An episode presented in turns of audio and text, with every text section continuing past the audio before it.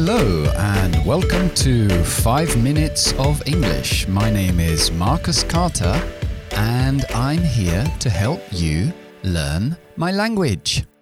Ok, abróchense los cinturones, que el programa de hoy es un poco heavy. Vale, vamos a ver, uh, en inglés uh, se llama logical assumption, que es um, deducción lógica. Vale, no es tan difícil, pero bueno, es un poco complicado de asimilarlo solamente auditivamente y sin ver una pizarra. Pero en realidad es igual que en castellano. Vale, esto lo utilizamos cuando tenemos una deducción lógica, porque lo vemos o lo percibimos.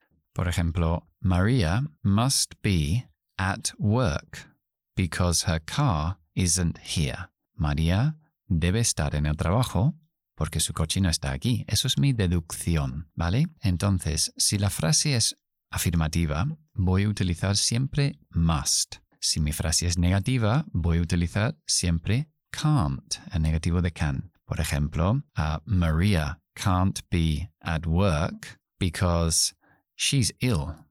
María no puede estar en el trabajo porque está enferma. Ahí está mi deducción. Y si yo quiero expresar una posibilidad, voy a utilizar might y decir, por ejemplo, Sheila might be at work because her car isn't here.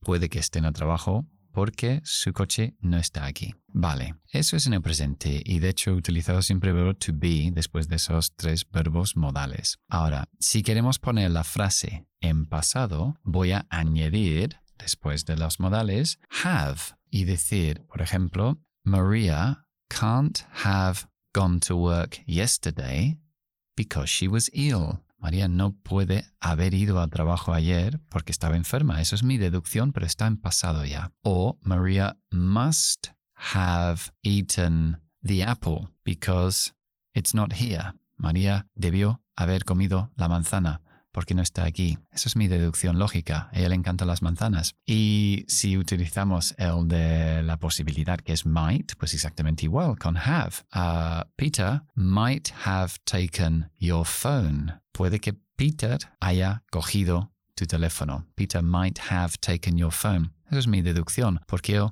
tiene la tendencia de coger teléfonos que no son suyos, por ejemplo. Vale. Y por último, podemos utilizar estas frases en una forma continua y decir, por ejemplo, um, uh, Peter can't have been, añadimos el verbo to be, cualquier tiempo continuo va a llevar verbo to be más un verbo con ing.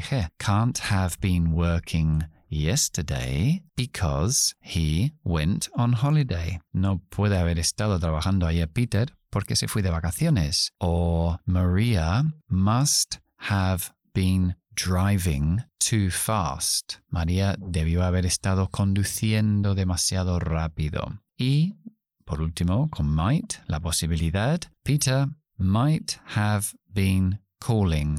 I don't know. My phone was off.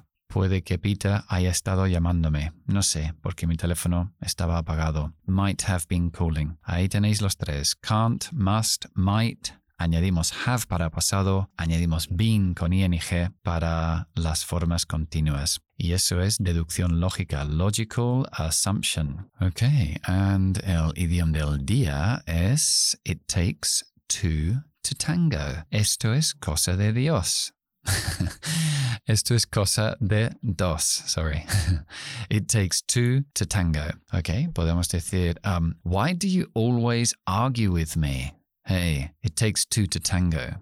¿Por qué siempre discutas conmigo? Hey, esto es cosa de, de dos, no de Dios, de dos. Ok, estamos en Instagram, Carter School of English, si queréis seguir teniendo interacción con nosotros. Y I hope you enjoyed the program. Espero que lo disfrutasteis. Uh, compártelo con amigos y familiares si es que sí. Y I'll see you soon. Bye bye.